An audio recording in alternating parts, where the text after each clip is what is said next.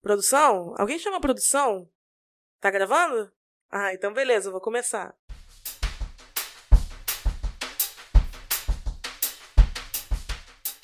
Sejam bem-vindas! Eu sou a Ana Juliette, eu sou apresentadora e esse é o podcast Diário Cultural. E nesse segundo episódio chamado Bom Dia, Classe Trabalhadora, a gente vai conversar sobre a inserção no mercado da produção cultural e as condições de empregabilidade das diferentes áreas de atuação, como o uso de MEI e os editais culturais. A gente também vai falar da cultura como um setor em constante ascensão, mas que, infelizmente, por vezes, não é tratado como prioridade pelo governo.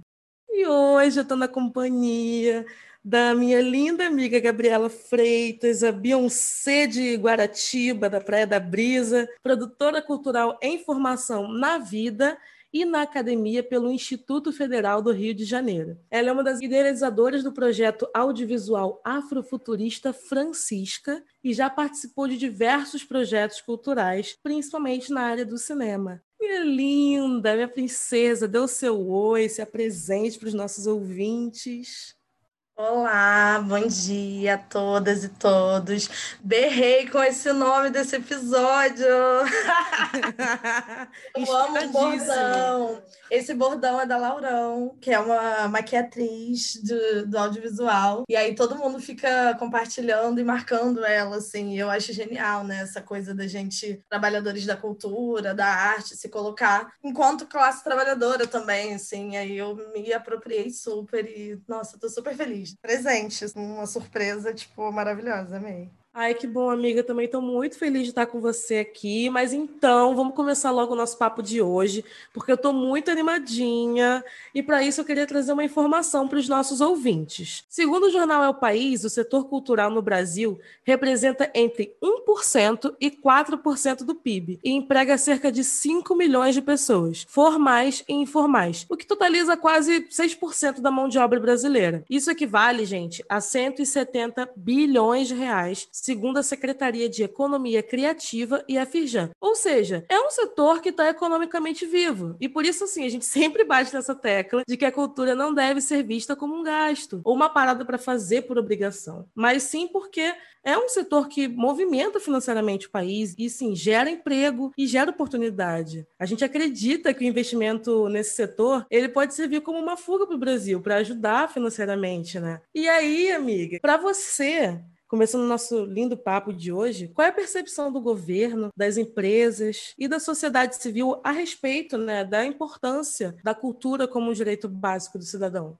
Anne, eu queria poder dizer que esse governo atual ele não se importa com isso, mas é, infelizmente, pelo contrário, o governo acho que reconhece muito bem a importância da cultura como indústria e da cultura em si produzida por nós, né, o povo, é, essas, essas coisas mais híbridas, mais da pista, né, que está fora da academia, que está fora do mercado, é, ele sabe muito bem a importância disso e por isso que ele bate tanto na nossa cabeça em relação a isso. É por isso que é, quando, quando há o golpe, né, Michel Temer já chega cortando o Ministério da Cultura, é porque eles sabem a importância de um país que resguarda a sua memória, que tem como patrimônio a cultura do seu povo, né? Então, uma, uma forma de você dar importância para isso de uma maneira negativa é fazendo também da maneira que eles fizeram. Então, eu tenho para mim que a gente tem, é, consegue ter uma dimensão muito grande do que é a cultura, da importância que isso tem a partir do momento que a gente precisa diariamente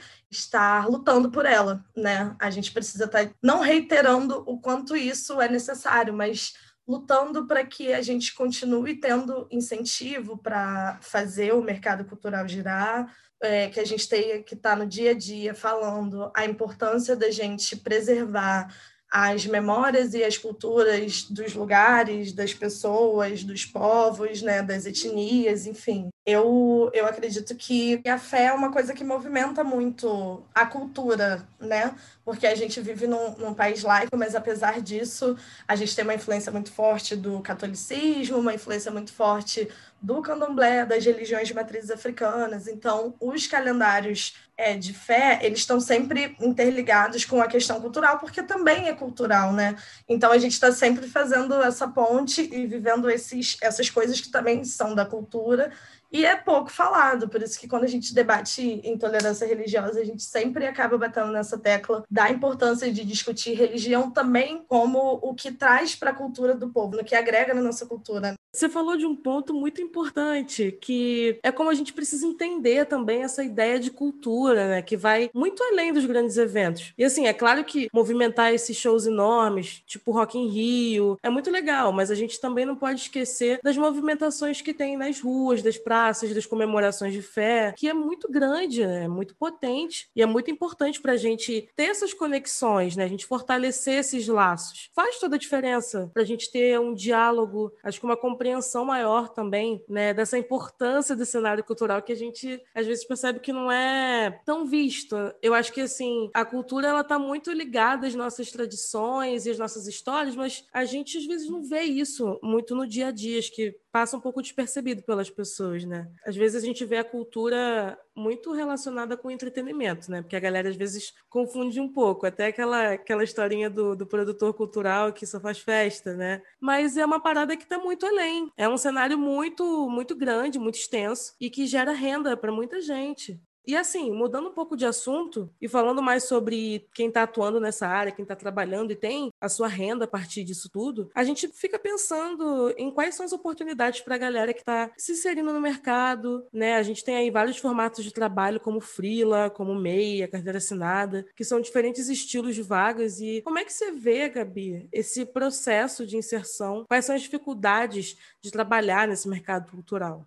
Eu acho que, falando, falando do meu ponto de vista, né, que eu sou uma mulher periférica, né, eu moro em Guaratiba, estudei em Santa Cruz o meu ensino médio inteiro, e aí, partindo desse lugar, é muito difícil a gente, principalmente, conseguir vislumbrar, trabalhar com outras coisas que não sejam as coisas que é, a escola nos apresenta. E, geralmente, o que a escola nos apresenta é ali um curso de administração, um curso de enfermagem, um curso de mecânica, informática. Eu acho que todo mundo que passa ali pelo que a gente que é pobre considera um ensino diferenciado no ensino médio, que é o ensino técnico, é, acaba pleiteando coisas próximas àquele universo. E aí, eu acho que quando a gente começa a pensar é, dentro desse espaço, às vezes é uma professora que promove um sarau, às vezes é uma exposição que faz você estar lá e falar: caramba, que interessante, e, e, começa a pensar uma entrada num, num, curso, por exemplo, como o da produção cultural. Eu entrei no curso da produção cultural sem saber direito com o que um produtor cultural trabalhava, sabe? Tipo, eu tinha uma noção mínima disso. Nossa, amiga, total, cara. Eu mesma, amiga, eu vim de uma área completamente diferente, cara. Eu fiz o um ensino médio, formação de professores, sabe? Então, assim, o que o produtor cultural faz, tá ligado? Falei, ah, eu gosto de música, sabe? Eu gosto de várias paradas culturais, então vamos ver aqui o que que tá maneiro e tal, isso que é legal. Mas aí eu também entrei, quando eu comecei a, a ver as paradas do mercado, né? Eu fiquei, cara, não sabia que era isso, sabe? Total. E aí, amiga, é, é, total sobre isso, e você teve o melhor que você pôde naquele momento, né? Estando no ensino médio, a formação de professores era o melhor que você poderia ter, mas que isso limita, né? Tem uma visão limitante de sucesso nesses espaços, sabe? Com e aí, certeza gente entra na graduação e, e, sem saber muito bem o que um produtor cultural faz, a gente não sabe nem exatamente para onde ir. Pelo menos você ainda tinha música como uma possibilidade de caminho, já que era uma afinidade sua anterior à graduação, mas eu entrei assim, sem sem um talento, né? Vamos dizer, no IF, quando a gente entra, tem a famosa pergunta qual é o seu talento. E aí eu Sim, cara. Que, que os produtores na maioria das vezes são os que chegam lá e falam um talento totalmente aleatório, porque não tem nenhum. e a gente é pobre, então a gente não tem tempo para perder, né? Quando você tá ali, não sabe o que, que é direito, não tá vendo nada acontecer no sentido de trabalho, porque beleza, muito lindo, a produção cultural, webfolha, atividades culturais, sei lá o quê, mas e o dinheiro? Como é que eu vou viver disso? Porque todo mundo que eu via trabalhando próximo a mim não eram pessoas que estavam vivendo disso, eram pessoas que estavam fazendo coisas que não davam grana. E aí começa a minha preocupação com inserção no mercado. E eu começo a ficar atenta às oportunidades, e aí eu, muito apressadinha, como sempre, falo: olha, se até o quarto período eu não arrumar alguma coisa, não me localizar, eu vou sair, vou fazer concurso público. Isso não é para mim, porque eu não consigo estar num lugar onde eu não consigo vislumbrar viver disso. Uhum. Né? Pouco antes disso, do, do quarto período, no terceiro, no final do terceiro período, eu começo a trabalhar no, como estagiária no Encontro de Cinema Negro. Fui estagiária da Érica lá. Acho que eu já contei também isso em outra oportunidade, mas desse momento eu passo a entender o papel de um produtor, né? No caso foi um encontro de cinema, mas eu entendi a função daquele profissional e consegui desdobrar aquilo para outros espaços. E aí as outras oportunidades profissionais vão surgindo à medida que a gente vai é, conhecendo mais pessoas. Eu acho que a faculdade é um lugar importante para isso, não é, não é o principal, né, dependendo, mas o espaço da graduação é um espaço de network bem importante, mas à medida que você vai caminhando, é um seminário que você vai, é um evento que você vai e tem a oportunidade de uma troca, é um estágio que você faz e permite que você seja olhada nos seus atributos, né? E aí você consegue desenvolver dali indicações. Eu acho que o, o processo ele é muito pessoal, mas essa coisa do caminho para o mercado de trabalho ele pode se dar, né, conforme você falou, as modalidades ali, é, o freela, a carteira assinada, ele pode se dar de várias formas. Eu sou uma profissional freelancer, hoje eu sou uma produtora audiovisual, trabalho quase sempre com cinema, mas faço outras coisas dentro do audiovisual também. E eu cheguei nesse lugar através é, dessa caminhada do, do network, da indicação. Quase nunca eu fiz entrevista, eu mandei meu currículo pouquíssimas vezes, assim, meu currículo é super atualizado, mas é só uma mania de não depois ter que ficar no desespero. Mas assim, eu usei, sei lá, acho que umas quatro vezes meu currículo em quatro anos que eu estou trabalhando, sabe? E aí tem o outro processo, né? O outro lado, que é o mercado mais formal dentro da produção cultural, onde a galera chega sim por indicação, mas também por processo seletivo. É uma vaga anunciada, a galera manda o currículo, vai fazer a entrevista, e aí acaba né, ficando ou não. E hoje acho que com o advento da internet a gente também tem essa, essa um pouco mais da democratização das vagas, os, os espaços que estão realmente comprometidos com isso, né? E eu acho que também uma coisa, oh, Anne, que eu, como mulher negra, me sinto à vontade de falar, é que a gente está vivendo um momento assim que não meio que não está dando mais para as equipes é, serem totalmente brancas, né? Hétero, é, só homem e tal. Então, acho que a gente entra no mercado nós, né, da nossa geração, assim, 20 e poucos anos, é, entrando no mercado num momento político muito ruim, queda do governo Lula, queda de políticas públicas, queda de leis de incentivo, mas, ao mesmo tempo, a gente também entra num momento onde a pauta da diversidade está muito em voga, e aí, uhum. nesse momento, eu acho que também tem que estar tá preparado para agarrar essas oportunidades que talvez a gente não teria se não fosse os requisitos de diversidade, sabe? É, é tipo burlar o sistema. Não me é. interessa estar ali por ser uma mulher negra, me interessa estar ali por ser a profissional que eu sou, mas se eu precisar estar ali por esse caminho, eu vou usar também, porque por muito tempo eu e as minhas, enfim, estivemos fora, entendeu? Então acho que essa coisa da diversidade é uma coisa que também é uma coisa a se perceber no quesito inserção no mercado de trabalho agora, sabe? Sim, acho que é aquela parada, assim, a gente, em parte, tem que jogar o jogo deles, porque realmente, senão, a gente nunca vai chegar nesse lugar, né? Eu acho que tem várias iniciativas incríveis, sabe? Tipo, o Empregue Afro, sabe? São iniciativas incríveis, que, cara, por meios, assim, é, entre aspas, do dia a dia, cara, essas pessoas não estariam ali, sabe? Porque por muito tempo a gente foi excluído, sim, de contratações. A gente já passou por várias situações, sabe? Eu já passei por várias situações que eu fui excluída, sei lá, por causa do meu cabelo, sabe? E aí você chega num espaço, por exemplo, eu fui estagiária do Multishow. Você chega num espaço, né, que é muito diferente do que você vive e que é um espaço enorme, sabe? Uma empresa desse tamanho e você consegue entrar. E a gente está muito preso numa questão de panelinha, né? A gente sempre pensa naquela coisa, ah, você entra por indicação e tal, não sei o quê. E não, sim, a gente sabe que panelinha existe no, no meio da produção, né? Como a Gabi falou aqui, né? Muita indicação e tudo mais. Mas foi aquela coisa, né? De você colocar a cara a tapa e tá ali. E também o empregador tá afim de realmente, a gente precisa desse espaço, a gente precisa dessas pessoas, sabe? A gente tem que aproveitar essas oportunidades. Sim, e assim, amiga, acho que a indicação, ela não necessariamente. É porque acho que eu acho perigosa essa ideia da indicação flertar diretamente com a coisa da panela, né? O meio cultural, ele já é, é meio que, vamos dizer assim, muito pequeno, assim, feito quase sempre pelas mesmas pessoas.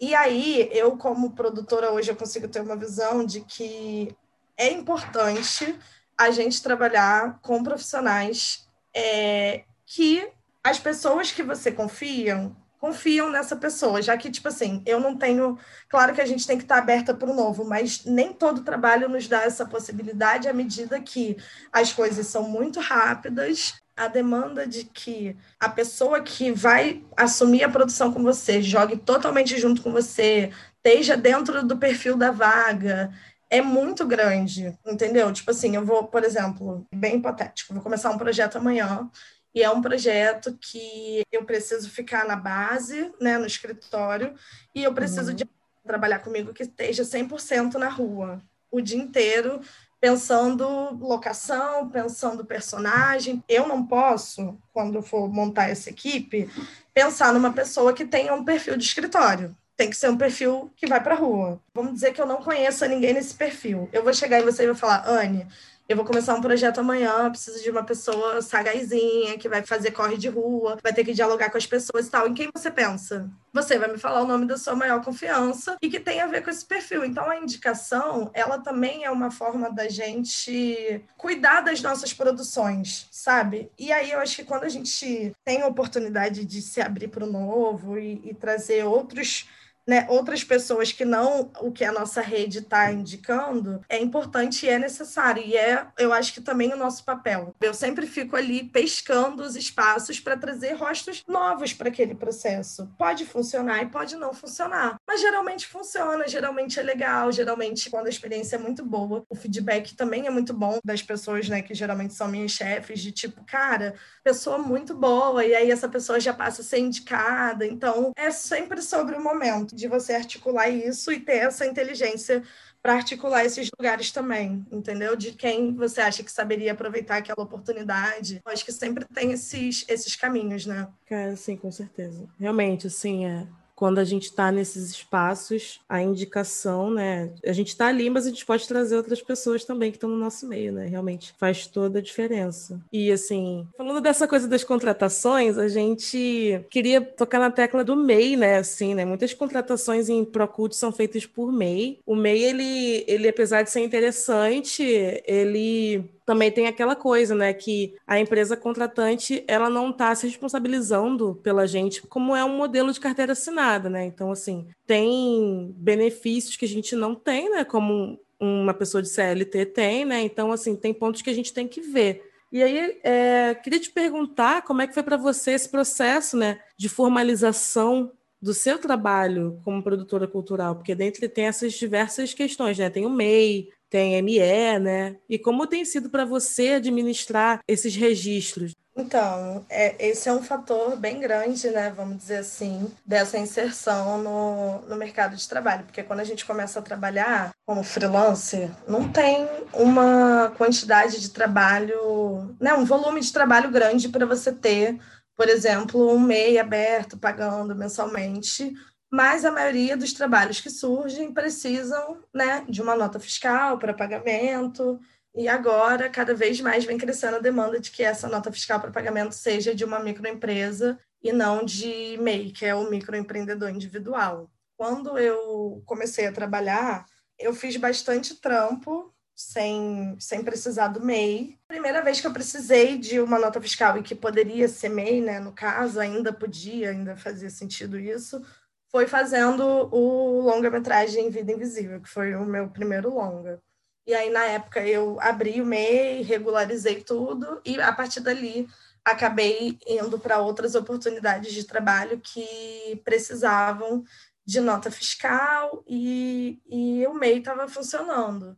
O MEI, ele, ele funcionava porque ele era é, a, a, comprovação fiscal que a contabilidade das produtoras precisava para o nosso pagamento, mas à medida que o tempo foi passando, e foi um curtíssimo período de tempo, houve uma transição de que os quinais, que são os códigos de atividade que a gente presta ali no mail, enfim, a, a sua empresa presta para a, a empresa contratante, né?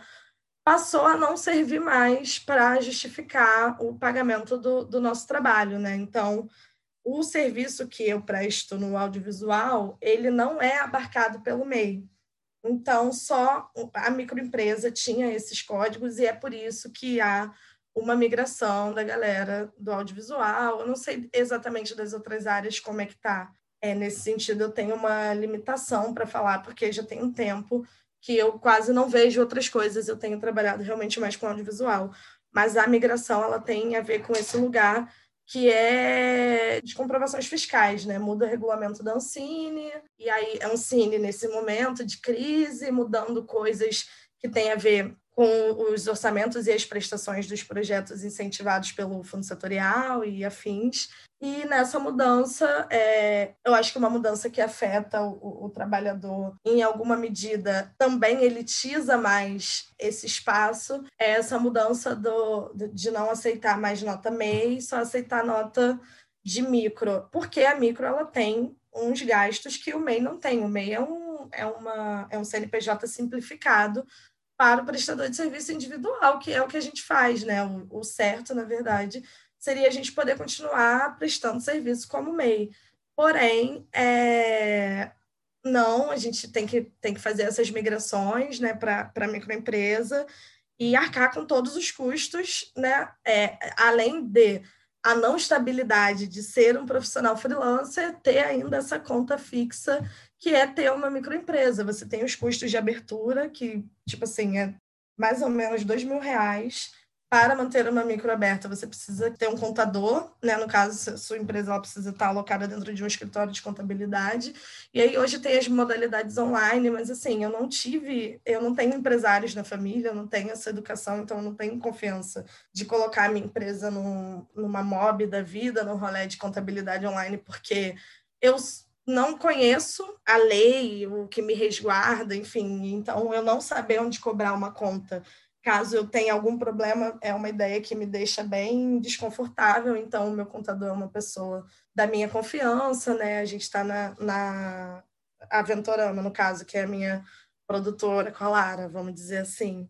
Ela está alocada na Gold, que é o escritório de contabilidade que o meu contador trabalha. E a gente tem esse custo mensal e fora todo o cachê, é descontado a taxa do Simples, que é uma taxa que gira em torno de 6%. Então, é, a gente tem esse custo para estar trabalhando, só que, por exemplo, agora no momento de pandemia, a gente está aí com essa montanha russa de fecha, abre, fecha, abre, tem trabalho, não tem trabalho, os projetos andando para o ano que vem, para setembro, para não sei para quando, e a gente continua com custo. Né? Então, é uma coisa que, em alguma medida, eu acho que também limita a nossa possibilidade de trazer mais pessoas. Por exemplo, quando eu estou trabalhando numa produtora que só aceita nota de microempresa, eu não posso chamar os profissionais que não têm microempresa. E aí, isso já é um grupo muito seleto dentro de um grupo que já é seleto, sabe? Quem são as pessoas que têm microempresa, né? Tipo, é foda, cara. Não é fácil, não, mas é um, é um processo que está posto. Acho que a gente precisa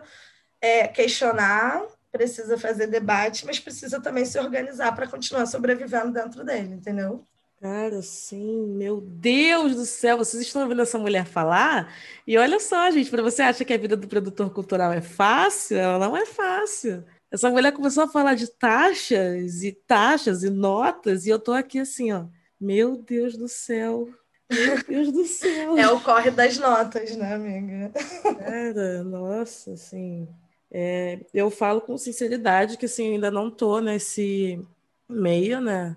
Do meio do, da ME, não, não cheguei a, a ter contato, mas assim, gente, é muito é muita coisa, sabe? E um, um, trabalho que já é difícil, né? Como você falou, já é complicado, porque você restringe muito mais, né? O, o, o caminho. Então, já é complicado, fecha muito mais, cara. Muito claro. mais. Claro.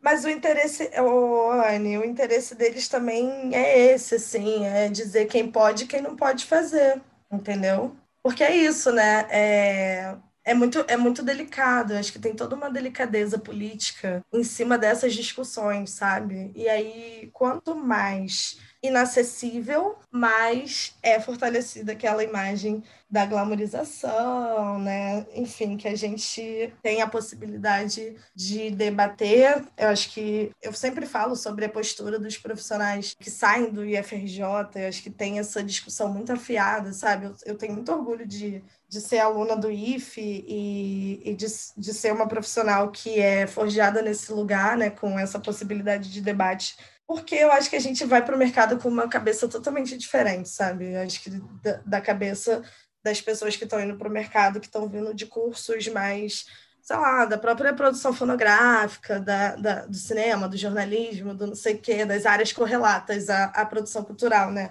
Mas eu acho que a produção cultural tem um debate muito completo, assim, em cima dessas pautas, né? De acessibilidade dos profissionais mesmo, e dos processos de formalização, que é o mesmo passo que formaliza, formaliza para quem também, né? Porque eu sempre fico pensando nessa discussão, você falou isso no começo, que o MEI, você ser um profissional MEI, resguarda quem te contrata, mas não te resguarda. E é isso aí. A gente já faz parte de uma geração que não só os trabalhos na cultura, mas eu acho que o mercado, de uma maneira geral, tá dando uma virada no sentido de, à medida que eu vejo é, com muita tristeza que daqui a pouco o regime de CLT ele vai acabar, né? Porque as empresas elas não querem se comprometer em ter um profissional assegurado por ela, entendeu? Mas fico pensando que, que essa realmente é uma parada que não é de hoje, né? Que não é de ontem também, é de muito tempo atrás.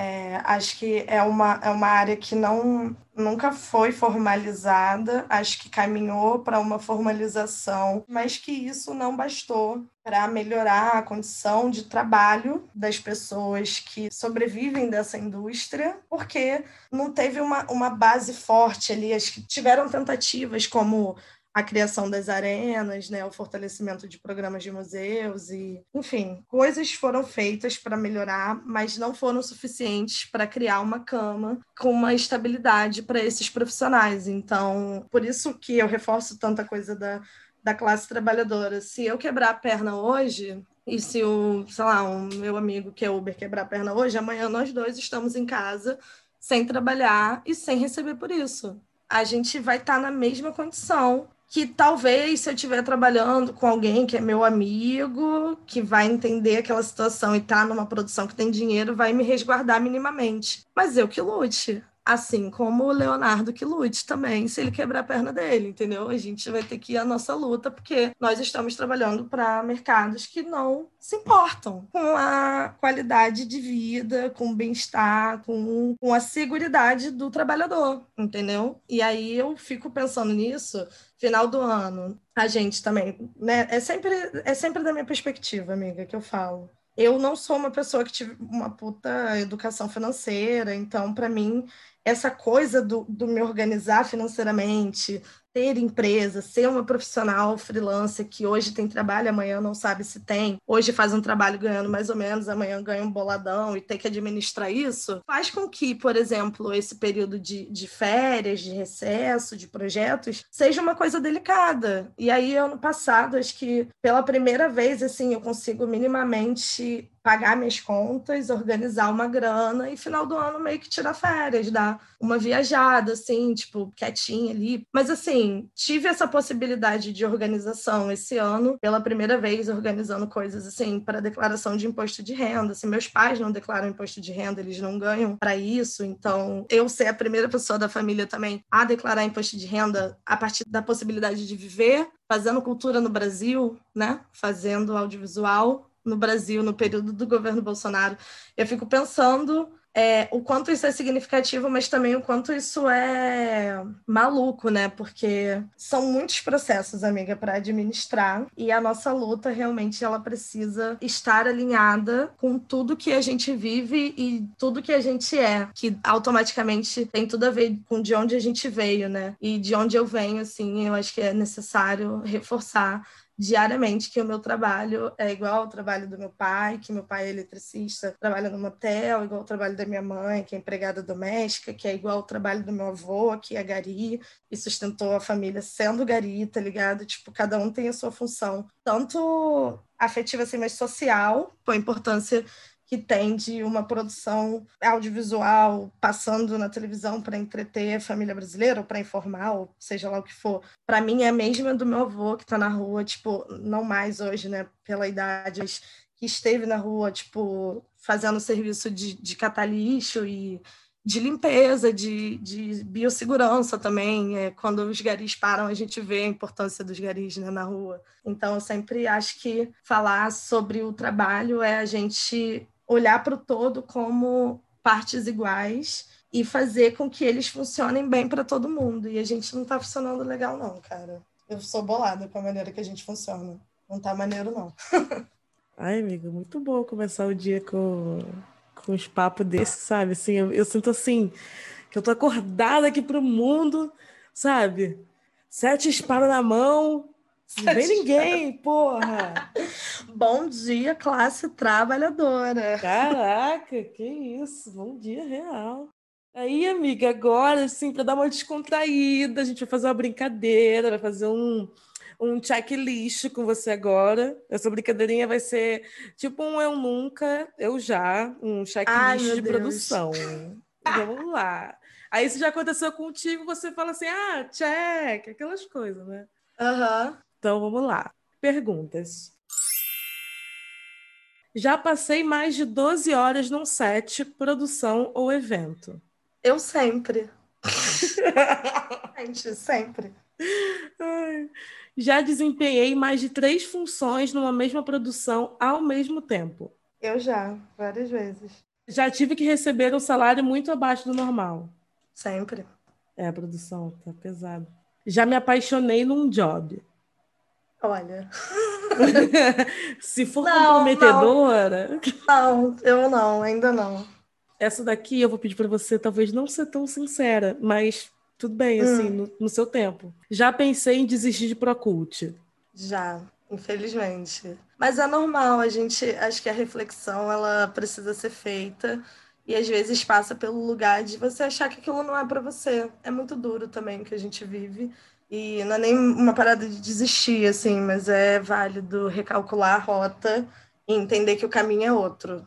Acho que eu já cheguei nessa reflexão algumas vezes, mas decidi tentar outra vez. É, mas eu acho também legítimo quem acha que não tem que tentar mais. Acho que é uma coisa que está colocada aí, sabe? Acho que não pode ser um tabu também, não. É, porque a gente desanima um pouco, né, com todo tudo isso que acontece nesse setor, e digo não só dentro da academia, né, porque tem também isso, mas até falando agora nesse cenário pandêmico que a gente está, né, também as coisas têm se tornado mais complicadas, né? É, a gente está vendo aí vários equipamentos culturais sendo fechados ou, ou que estão voltando, mas estão voltando fora da normalidade, né? E a gente também está vendo, ultimamente, bastante assim, essas, os incentivos dos editais, né? Por exemplo, a Lei Aldir Blanc, que é essa lei emergencial da cultura, né? Para esse momento que está acontecendo agora. E a gente está vendo a importância disso estar tá acontecendo também, né? Desses editais, dessas leis, que de certa forma estão fazendo um pouco de diferença né, no setor da cultura. Que a gente sabe que não é o ideal que a gente almeja, mas que está dando, está fazendo alguma diferença, sabe? E aí, amiga, nesse contexto, eu queria saber é, de você como é que é produzir com verba de edital e, e quais são assim as burocracias para lidar com isso, né? Assim, você participou de, de alguma produção da, da Aldir Blanc? Como é que tem sido para você? Como foi tipo, participar de, de produções com, com verba de edital, né? É, na verdade, desde que eu comecei a trabalhar, a maioria dos projetos que eu fiz é, foram com verba de edital, assim, salvo iniciativas como clipes e publicidade, que é um dinheiro que vem de origem privada, o restante foram projetos edital, em sua maioria.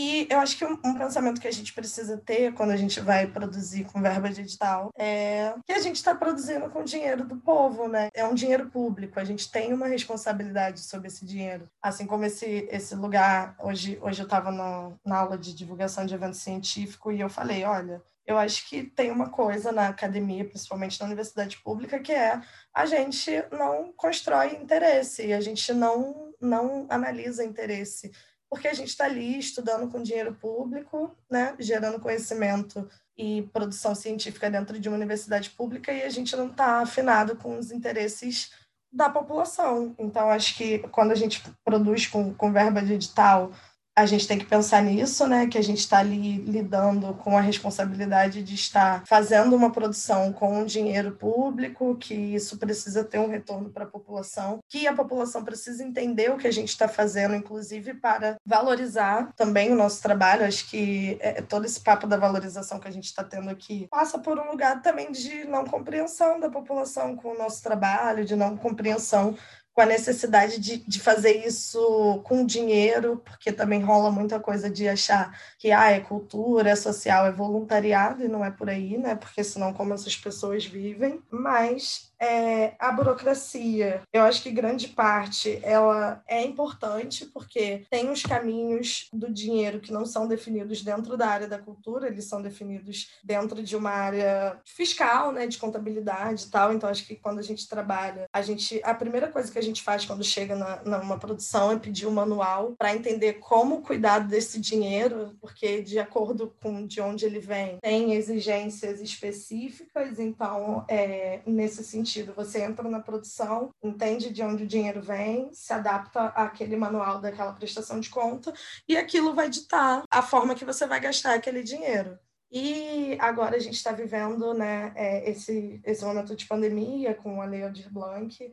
A Lei Aldir Blanc é, tem salvado realmente, assim, tipo, uma galera conseguiu implementar os projetos e tal. E a gente quando a lei estava sendo formulada, até teve um, um bate-papo lá, né? Eu, Ana Luísa e Jandira Fegali. Eu falei que minha, uma das minhas preocupações era que isso chegasse em pessoas que estão ali produzindo cultura em seus territórios que muitas vezes nem sabem que estão produzindo cultura, sabe? E realmente hoje, tipo, meses depois eu consigo avaliar que, felizmente, muita gente conseguiu ter acesso, mas também muita gente ficou de fora. E o certo agora era a gente tornar, tentar, né, pressionar para que a lei Aldir Blanc não fosse uma lei de emergência, mas sim uma lei que tivesse ali para trazer essa estabilidade para o setor cultural, né, para fazer com que a gente consiga produzir sem estar refém das iniciativas privadas necessariamente, sabe? Que a gente consiga circular com fundo que são dinheiros de que os próprios projetos voltaram em algum momento para aquele fundo ali, entendeu? Então, assim, eu acho que é de extrema importância que a gente se aproprie das iniciativas públicas, dos editais, né, da lei de emergência cultural,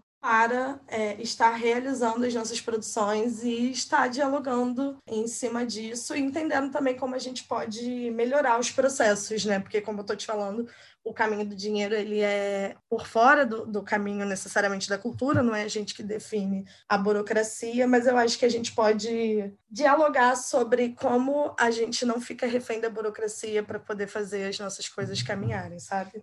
Sim, sim. E até falando desse lance dos projetos, a gente tem essa, essa discrepância né, na distribuição de verba. A gente vê projetos com milhões e projetos com pouco para sobreviver, né? Que às vezes não consegue pagar a equipe e tudo mais. E assim, a gente. Será que a gente consegue fazer uma análise? Será que a localização geográfica desses projetos também não influenciam nessa, nessa diferença, assim, dessa distribuição, sabe? Anne, com certeza influencia, na mesma medida que a própria distribuição dos equipamentos culturais é, tanto no município do Rio de Janeiro quanto no, a nível de estado, né? Se a gente for levar em consideração, por exemplo, é, municípios da Baixada Fluminense e outros municípios Rio Grande Rio, né? A gente está com uma grande questão, assim, né? De dinheiro concentrado por zonas onde o dinheiro circula mais e onde o dinheiro circula menos, principalmente do capital da indústria cultural. O território ele delimita bastante o incentivo, né? Porque para o governo, na verdade, existe um interesse em não investir em alguns espaços e você investir na cultura de alguns espaços, é você investir no espaço também. Então, eles escolhem não fazer, entendeu? Por isso que é super importante aí todo esse movimento desses recortes, né? Por exemplo, o movimento Baixada Filma, que é um movimento de pressão para que os editais tenham cotas, né? Ações afirmativas para produções advindas da Baixada Fluminense. Acho que a gente aqui também, que é da Zona Oeste, eu sou aqui de Guaratiba, pouco tem equipamento cultural aqui, pouco se fala em produções realizadas aqui, acho que existe sim uma necessidade de que a gente faça esse recorte de território e lute para que cada vez mais investimentos tenham como preocupação a produção advinda desses espaços, mas realmente é, a concentração de investimento tem tudo a ver com território, sim. E acho que a gente precisa estar atento, vigilante e lutando contra isso, sabe? Sim, você falou dos equipamentos culturais, né? E a gente vê assim, né, como é tão diferente, por exemplo, um museu do amanhã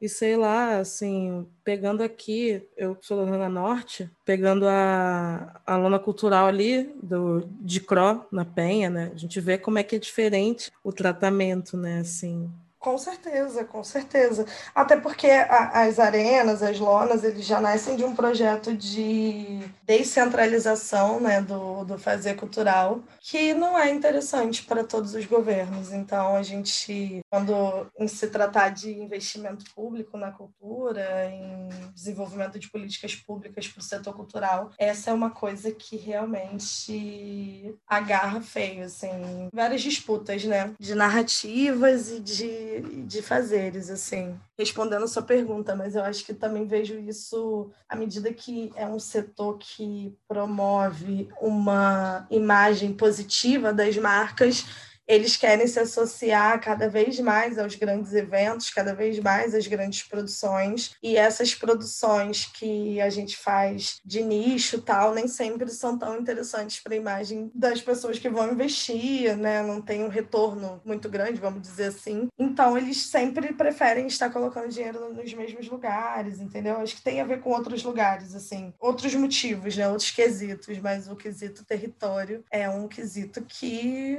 que é bem sério e é, é, é bem real, assim. Ai, eu tô muito triste de ter que falar isso, mas a gente tá encerrando o episódio de hoje. Foi uma troca muito necessária, sabe? Eu tô muito feliz de estar aqui, de ter tido esse papo. Eu queria agradecer ao nosso querido ouvinte que tá aqui, vocês ouvintes maravilhosos que estão aqui pela segunda vez prestigiando a gente. Fala se vocês estão curtindo, fala com a gente, chega lá nas nossas redes sociais, nosso Instagram, nosso Facebook e dê o seu feedback. Compartilhe os nossos episódios também, os nossos posts, stories. Então, assim, vocês vão ajudar a gente pra caramba. Eu queria também deixar agradecimento que esse podcast só foi possível graças ao financiamento do edital Cultura Presente, realizado pela Secretaria de Cultura e Economia Criativa do Rio de Janeiro, com recursos da Lei de Emergência Cultural Aldir Blanc. E assim, gente, os projetos desses editais valem muito a pena de vocês darem uma olhadinha, tá? Se vocês quiserem conhecer, é só procurar pelas hashtags Cultura Presente no Instagram. E eu queria muito agradecer para nossa convidada maravilhosa, Gabriela. Linda demais, amiga. Muito obrigada. A gente está gravando esse podcast de manhã só para atualizar as pessoas, né? Como a gente já falou aqui em parte da nossa conversa. E queria agradecer muito você por estar aqui com a gente. Eu que agradeço o convite, fico muito feliz em ver esse projeto saindo do papel, né? Porque há um tempo atrás, quando a gente estava escrevendo projetos para editais. Esse projeto chegou até mim numa conversa acho que com Roberta, com Maria Gabi, e aí aquele corre-corre é muito importante. Eu fico muito feliz de estar vendo esse projeto sendo realizado e eu ser convidada para né, colaborar um pouquinho aqui com o que eu tenho vivido. Realmente eu fico muito lisonjeada de, de estar tendo essa troca com vocês. Muito obrigada. Obrigada aí também quem está ouvindo. Se quiser trocar uma ideia, eu sou arroba Gabi com bemudo.freitas com Y no Instagram, my influencer. Se tiver alguma dúvida assim desse processo do rolê das empresas e tal, alguma coisa que vocês considerem que eu possa ajudar, eu tô aqui só para isso, tá bom? Muito obrigada. Perfeita. Inclusive, agora divulgando as nossas redes sociais, tá? A gente está lá no Instagram como arroba podcast Diário Cultural e também no Facebook, vocês podem lá procurar Diário Cultural. A gente está falando dos nossos episódios, dos nossos convidados, da nossa equipe. Então, fica de olho lá, vocês vão saber onde vocês vão poder escutar os próximos episódios e quando eles vão sair. Sim. Então, gente, muito obrigada, muito feliz nesse dia, estou muito agradecida. Como diria algumas pessoas na internet, hashtag gratidão, entendeu? E até o próximo episódio. Um beijo. Beijo, classe trabalhadora. Até a próxima.